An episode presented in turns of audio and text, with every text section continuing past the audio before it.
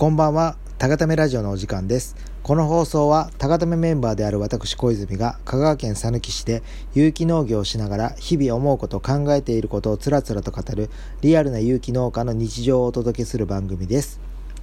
それでは早速、お知らせからさせてください。えーとですね、前、前回かな？えーと、スペシャルゲストで、あやさんが登場していただいた回があるんですけども、その時に、えーまあ、春日水神市場さん、まあ、だけではないんですけどもそのスーパーで置かれてるお野菜であのなんていうんですかねお野菜用のちょっと穴が開いた保湿もできてまあ日持ちが良くなるお野菜用の袋があるんですよ。ボードンっていう袋なんですけどビニール袋なんですけども、まあ、それがまあ煩わしいと、まあ、プラスそのまあプラスチックフリー今ね、世界的にもやっぱりプラスチックを使うのやめようっていう風潮がある中で、まあ、確かにあれは完全になんかうんまあでも野菜の日持ちを考えてあれに入れるのもメリットはあるんですけどもまあそんなこんなの話を、まあ、前々回のラジオで、えーと、あやさんとお話しさせていただいてでまあまあ春日水神千葉さんで可能だったらちょっと店長の店長とお話ししてみていけるんだったらやってみますっていう話をしたんですけども。で実際今日あの春日誠治市場さんとお話をさせていただいてあのお客様でこうこうこうこうまあまあプラスチックフリーの観点も含めてこの新聞でくるんで、えーと、納品するのありかありですかっていう質問をさせていただきました。まあそうしたらやっぱり春日水神市場さんもあのそのお弁当のパッケージですとかなるべくプラスチックフリーの方向でチャレンジしてるっていうこともありまあまあ一旦やってみましょうと。もちろん中身は見えなくなるのでまあそういうこともあるんですけどもまあまあまあ結果的に快く、えー、OK を出してくださったので本当に早かったらもう今週の土曜日からえ、ー、と、新聞で来るんで、高ための野菜をちょっと出荷してみようかなと思っています。はい。確かに、なんて言うんですかね、その、あやさんだけでなく、その、ああいう袋に入れなくていいっていうお客様の声があるのも、えっ、ー、と、事実でして、ただやっぱ僕らは、やっぱり、美味しい状態で召し上がっていただきたいっていうのもあるのも、まあまあ事実は事実なんですね。だからその特にそのまあまあ個人のお野菜セットとかだったらもう全然大丈夫なんですけどそのスーパーに並べて陳列して置いていくっていう時に中身が見えずに新聞にくるまった野菜ってどうなんですか？みんな買いますか？まあでもそれがいいっていうお客様いることも事実なんですよやっぱり。環境のことを考えたりっていうことでね。なんでちょっとこれはまた春日水神千葉さんでもう新しい挑戦なのでもしなんかそれを支持していただける方がいらっしゃいましたら、えーと、ぜひ買っていただけたらと思います。でちょっとあのマリオスセンター北店さんのマリオスさんの方にもちょっとこういう新聞放送ありなのかっていうのは一応、えー、とお伺い立ててみようと思っています。やっぱりこういうのってその会社会社の思いですとか方向性っていうのが如実んでまして僕は正直やっていくべきだとは思ってます。ただその美味しく召し上がっていただくっていう面でやっぱりちょっとしなっとなってしまうというか刃物ですと。だからそれに適したものからとかにはなるんですけどではそう難しいところなんですけどね。でも今回は本当にあやさんにダイレクトに意見いただいたのでやっぱりそこはやっぱりチャレンジしていこうと思ってますので、まあまあ、春日水神市場さんに、まあこれを聞いていただいている方も、春日水神市場さんに行かれる方もいらっしゃると思いますので、まあその時、まあ高ためのコーナーに、その新聞にくるまれた野菜がありましたら、なんかそれに、まあその挑戦に共感していただけるのであれば、ちょっと、まあ手に取って買っていただけたらと思います。まあそんなこんなで、えっ、ー、と、お知らせがまあまあ4分もしてしまったんですけど、そんなこんなで本題に移らさせていただくんですけども、今日あのまあ、またふるさと納税の方で、あのこういう内容で、こういう金額で、こういう内容のものを出品したいっていう申請書を、えっ、ー、と、業者の方と打ち合わせをしたんですけどもまあえっ、ー、とまあ宣伝ではないんですけど結論から言いますと、え、5000円の旬のお野菜詰め合わせセットと1万円の旬のお野菜詰め合わせセット。そしてそれがそれぞれ、えー、年4回の定期便、えー、年12回の定期便。このえっ、ー、と、えー、12356 6項目でまずは出品させていただくことになります多分。そもそもあのギフト用も売りたかったんですけどなんか僕の中でお歳暮とかお中元に野菜をお送りするっていう文化を作れたらいいなと思ってたんですけどもちょっとそこであの、まあまあプロの方とお話ししていたらやっぱのしをつけるつけてほしいとかやっぱあのしが入ってくるんだとか思ってなんかそこはねのしもいろいろあるじゃないですか。それこそお祝いだったらこうとかあのなんかなんて言うんですかね。あの結び目の上か下かとか結婚祝いだったら上か下かとか出産祝いだったらどうだこうだみたいなのがあるので、まあ、そこ僕全く詳しくないですしちょっとこれはミスしたらえらいことになるなと思いながらでやっぱお祝いで送ろうと思ったらやっぱ日時日時も大事じゃないですか。誕生日お祝いにお野菜を送ろうと思ったらふるさと納税で割と日時指定できないんですよね。なのでちょっと現実的ではないので一旦今言った 6, 6種類のふるさと納税で出品しようと思ってます。そんな中で、まあ今日の本題で言いたいことなんですけども、やっぱりその表示、表示ですよね。皆さんご存知かどうかわかんないんですけど、あの、有機ジャスっていう認証を取ってない農家は、その農薬を使ってなかろうがなんだろうが、例えば有機野菜、オーガニック野菜、無農薬野菜って販売の時に表示したらダメなんですよ。そこで今日結構な議論議論じゃないですけどどうしますかみたいな話になりまして。でそもそも国国は推奨として栽培期間中農薬不使用化学肥料不使用と書いてくださいみたいな有機ジャスを取ってない人は無農薬オーガニック野菜っていう書き方、有機野菜っていう書き方はダメですと。これはもう法律でダメですと。その代わり、栽培期間中農薬不使用、化学肥料不使用と書いてくださいって言ってるんですけど、なんか、その、ふるさと納税なんで、そこの部分は引っかかるわけですよ。ただ、えっ、ー、と、無農薬っていう文字を使ったら検索数が圧倒的に上がるらしいんですよ。やっぱり。皆さん、あの、検索するときに、無農薬野菜って調べるらしいんですよね。ふるさと納税で。だってそこに、やっぱり、引っかかっていきたいじゃないですか。でも無農薬は本当はダメなんですよ。有機野菜もダメだし、オーガニック野菜もダメ。それは有機ジャスを取ってないとダメっていう話なんですよ。で、僕らに許されてるのは栽培期間中農薬不使用ですみたいな。で、これ本当に考えた人、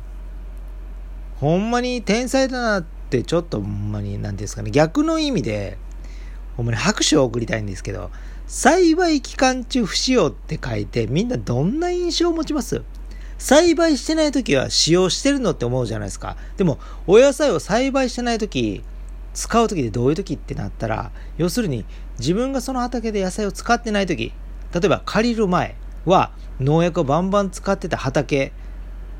だったのみたいな。でもそれでも OK ですよね。だって栽培期間中農薬使ってないんだから。なんかね、そう、わざとそういう、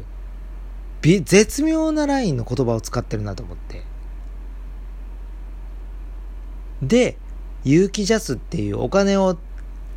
まあ、有機ジャスの仕組みもまた今度、ラジオで話させていただきたいんですけど、まあ、なんせ、なんていうんですかね、有機ジャスを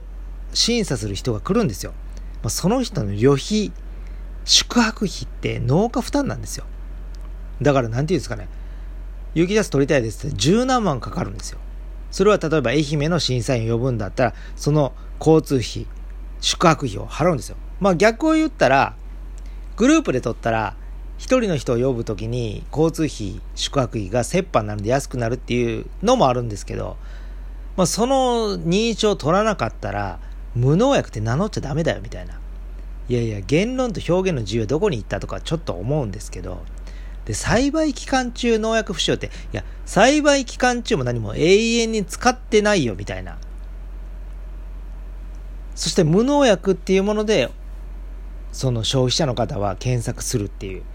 まあ、そういうこと。でもあれですよ。ふるさと納税で今日も話してて、いろんなページ見てたら、余裕で無農薬って使ってるし、なんか、の、オーガニックもきっと使ってるんですよね。で、高ためは問われるわけですよ。どうしようと。無農薬って歌ってやっぱ検索多くしてほしいですし、でもなんか、やっぱり、有名になって目立ち始めたら注意されるかもしれない。ふるさと納税は結構ややこしい、なんかこう、そう、なんですかね、一言一言に指摘をしてくださる方もいらっしゃるらしく、だからそこで高ためのスタンスが問われて、結構考えたんですけど、や、っぱりそこは、もちろん検索のヒットは欲しいけど、無農薬がダメならそれはもう合に行っては合に従いじゃないですけど、もう栽培期間中、農薬不使用ってそっちの方向にしたんですけども、まあでもなんて言うんですかね。農薬を使ってないのはなんで無農薬で歌ったらいかんねんみたいな。そのルールなんなんみたいな。っていうのはすごくあります。なんか、なんかそういうのって日本のダメなところというか、こ日本人のダメなのよくわかんないんですけども、正直。本当に、なんかこういうところが日本の、そうですね、日本の、だって戦後はですよ、もう酸いも甘いも、言うたら賄賂もなんだろう、全部含めた上で急激に成長してきたはずなのに、インターネット普及とともに正解で溢れたんですよね、世の中が。間違い探しに溢れたんですよ。だからダメなものを叩く風潮ができてしまって、で、きっともしかしたら無農薬って載せてたら、それは表示法で違反だろうっていうので、いつか叩かれたら、やっぱり高ダメとしては、そのダメっていうのを知ってるんで、知らない人も多いと思うんですよ、無農薬って載せたダメって。でも、僕らは知ってしまってるんで、やっぱりその知ったことをやって怒られたらのければいいかっていう考えもあるんですけど、まあそこはでももう王道でいきたいと。僕ら讃岐して結果出して目立って、やっぱり農家さんの、まあ、ふるさと納税に対する模範となっていきたいっていうのもあるんで、やっぱそこは王道行きたいなっていうんで、今回はもう栽培期間中農薬不使用、化学肥料不使用っていう、もう正規の無農薬っていう言葉使わずに行きました。なんか、そういう、なんていうんですかね、まあ業者の方は無農薬ってどっか入れた方が SEO だったっけ ?CEO、CEO じゃないな。SEO か。その検索に引っかかりやすいっていうアドバイスもいただいたんですけど、いや、もうそこはやっぱりもう僕らは知っちゃってるんで、それがダメっていうのをっていうので、えー、今回そういう表記にしました。なんかそういうくだらない有機ジャス、くだらないって言ったらあれですけど、有機ジャスを取ってないとオーガニックと名乗れないとか、なんかそういうルールを決めて、誰が得するんだっていうのを、そのルールを決めた人に僕は言いたいですね。なんか今回は結構、エッジがき、エッジが効いてるのか、結構トゲトゲしいんですけど、まあ、それはあのよっちゃんのアドバイスもいただいてちょっと背中を押された部分でもあるんでちょっとこう言ってるんですけどまあまあでも皆さんにも、まあ、これを聞いていただいてる皆さんにも考えてほしいですよねなんか。なんかそういう言論表現の自由を認めつありながら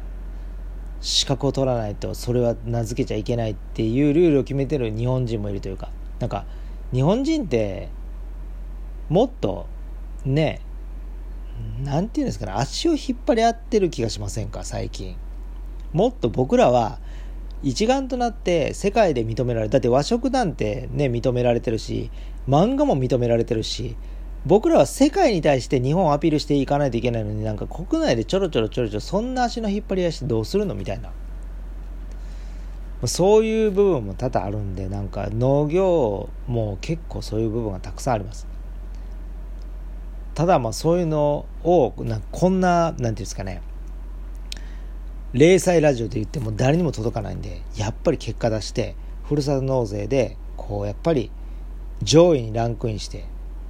こんな表記でどったらこったらみたいなやっぱ発言権を得るにはやっぱ結果しかないんでまあまあそのためにももう皆さんあの高ためのふるさと納税をぜひ利用していただいてあの親戚の方とかお友達にもぜひ宣伝していただいてそこでも結果を出してでこういうのはおかしいんじゃないんですかっていうのをバンバン言えるようなやっぱ